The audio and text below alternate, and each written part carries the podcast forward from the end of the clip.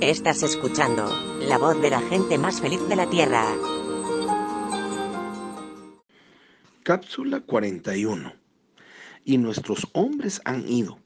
Han ido como personas que han recibido la confianza y la fidelidad de otros lugares y otros tiempos, y han regresado a pagar un poquito de nuestra deuda.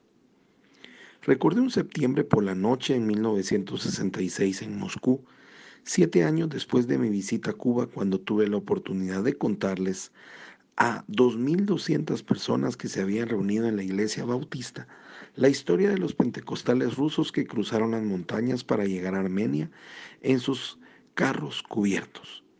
2.200 personas se levantaron de sus asientos y elevaron sus manos al cielo, lloraron de gozo, mientras el Espíritu de Dios barría la reunión. Al día siguiente tuve la segunda oportunidad de grabar la misma historia para Radio Moscú, para agradecer al pueblo ruso desde el fondo de mi corazón por traernos ese inmenso regalo de Dios.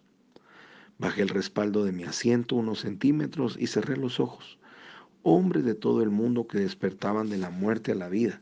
Sí, esto es la fraternidad. Y esto es lo que había visto en nuestra sala de Downey. ¿Qué más me había mostrado la visión? Hombres volviendo a la vida no solamente para Dios, sino para los unos con los otros. Hombres que habían estado aislados ahora juntándose, descubriéndose unos a otros. Esto también es la fraternidad. Para la sesión de apertura en las convenciones, ahora nos gustaba pedir a los presentes que levantasen sus manos. ¿Cuántos episcopales aquí hay? ¿Cuántos presbiterianos vinieron hoy? ¿Cuántos bautistas? La parte más importante para mí no era la respuesta a cada pregunta, sino que cada vez se alzaban manos por todo el salón. Católicos sentados con metodistas, cuáqueros juntos a adventistas del séptimo día, de modo que cuando el Espíritu desciende en las reuniones, los hermanos se abrazan a pesar de que no podían pertenecer a iglesias que no se habían hablado en centurias. Las razas juntándose, las cosas están cambiando ahora, pero allá por los años 50 existía segregación racial en muchas partes del país. Recordé los preparativos para una convención mundial en Atlanta. Habíamos alquilado el salón de baile en un hotel del centro de la ciudad.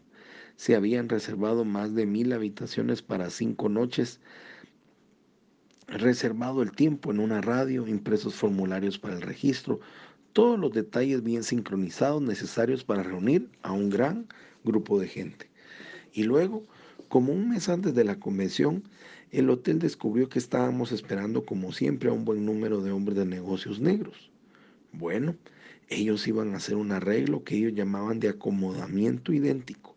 Las reuniones podrían ser seguidas en un lujoso salón privado por medio de televisión en circuito cerrado. Tomó cerca de un millón de llamadas telefónicas para llevar la convención a Denver y notamos ahí algo curioso. La participación de hombres de negocios negros no fue solamente grande, sino mucho más grande de lo que se esperaba. Finalmente, el dueño de un almacén de ropa de Atlanta nos dio una luz sobre esto. Mis amigos me han estado preguntando durante meses por qué yo voy a ese desayuno de oración de hombres blancos, pero cuando ellos oyeron lo que pasó en el hotel, yo tuve que alquilar un autobús para llevar a toda la gente que quería ir conmigo.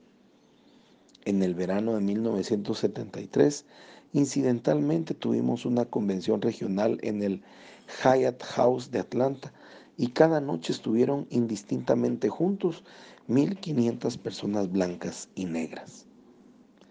Las, diferencias, las diferentes generaciones se han juntado bajo el liderazgo de Richard y su bellísima esposa Evangeline, había ahora un programa lleno de juventud en cada convención.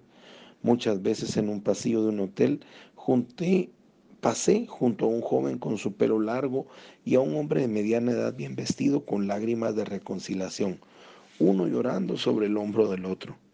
Gente de, con toda clase de antecedentes juntándose negros y blancos, reuniéndose en muchos de nuestros capítulos en Sudáfrica, protestantes y católicos pidiendo perdón unos a otros, abrazándose con gozo en nuestros capítulos en Belfast, Irlanda. La gente tumbando los muros que se habían levantado entre nosotros y los otros. Recuerdo una mujer que literalmente tenía que tener un muro entre ella y el resto del mundo antes de poderse sentir tranquila. Sara Elías, pianista, había estudiado con Juilliard en Nueva York y cantaba bajo la dirección de Leopold Stokowski. Viéndola tan alta, nadie hubiera creído que tenía problema alguno en su vida. De modo que cuando ella especificó habitación simple en una convención regional en Indianápolis, nadie hubiera soñado en el tormentoso temor que toda su vida había sufrido y que ahora escondía tras esa petición. Cuando llegó la ocasión de la convención, fueron necesarias todas las camas del hotel para acomodar a la multitud que esperaba acudir aquel fin de semana de mayo en 1972. Lo lamento, le dijo la recepcionista. Hemos tenido que acomodarla en una habitación doble. El empleado revisó la lista. La otra dama es una es la hermana Francis Clare de la escuela hermana de Nuestra Señora. Estoy seguro de que disfrutará de su compañía. Sara Elías estaba seguro de que no sería así. Educada por personas que le habían enseñado un tipo particular de santidad, en una pequeña ciudad al oeste de Pensilvania le habían enseñado a desconfiar de las monjas en general. Pero su problema real provenía de su trágica niñez, desde el tiempo en que su padre disparó y mató a su mamá cuando ella era una niñita, durante sus años en un orfanato hasta cuando la familia que la adoptó la desheredó, ella había aprendido que la gente la rechazaría. Y ella, a su vez, en donde se fuera, en donde no fuera a su lugar de trabajo, rechazaba a la gente, la apartaba de su vida y levantaba un muro entre ella y el mundo. Nadie, como digo, nadie sabía de ella hasta que aquel día penetró apresuradamente a la habitación que creía vacía y halló en ella a la otra mujer. Y la hermana Francis Clare, una cristiana inteligente y amable que tenía el ministerio especial de sanar recuerdos, pidió si podía orar por Sara.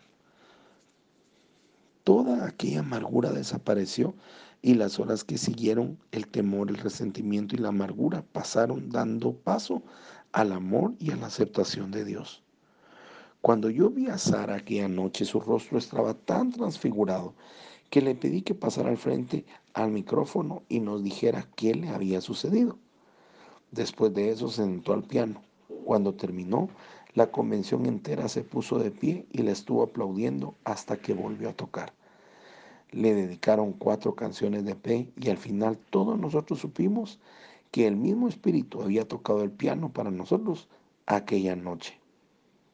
Sara Elías pertenecía a aquella categoría de gente a quienes la fraternidad estaba ayudando, a mujeres de negocios y profesionales.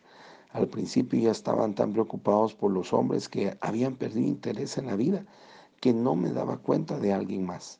Las mujeres en los primeros años de fraternidad, y había muchas, eran generalmente las esposas de dichos hombres, cristianas ellas mismas, que buscaban la forma de alcanzar a sus maridos. Luego, a medida que la fraternidad fue creciendo y fue siendo más conocida, un nuevo grupo de mujeres apareció, tanto casadas como solteras, jóvenes como de más edad, eran personas que trabajaban y como los hombres se sentían apartadas de los demás programas tradicionales de la iglesia, de los círculos de costura, ventas de artículos, el café matutino o estaban tan aparte en las actividades profesionales doctoras, maestras, trabajadoras de oficina, ¿cómo estaban para mí? Ahora tenemos mujeres abogados, actrices, trabajadoras, fábricas que asisten a nuestras reuniones. Vendedoras, escribí en un papel, enfermeras, periodistas. Demos. Rose me estaba codeando y yo miré hacia arriba y vi la azafata de pie con una bandeja de bocadillos. Estaríamos en Honolulu dentro de poco, ya era cosa de una hora. Azafatas, me seguía recordando ese nombre. Añadía las notas que tenía frente a mí. Hubo cinco o seis en última convención. Releí, releí las páginas manuscritas. Me había extendido por todo el mundo de mi forma de niñez a toda clase de gente. ¿Sería este un fiel retrato de la fraternidad? ¿Qué es lo que había dicho Rose? Habla de un individuo y en lo que había estado cambiando. Es cierto, pues todas las estadísticas del mundo no podían sobrepasar a la maravilla de una sola vida renovada por el Espíritu Santo. Soy Pablo Zárate y te deseo un día lleno de bendiciones. Hasta mañana.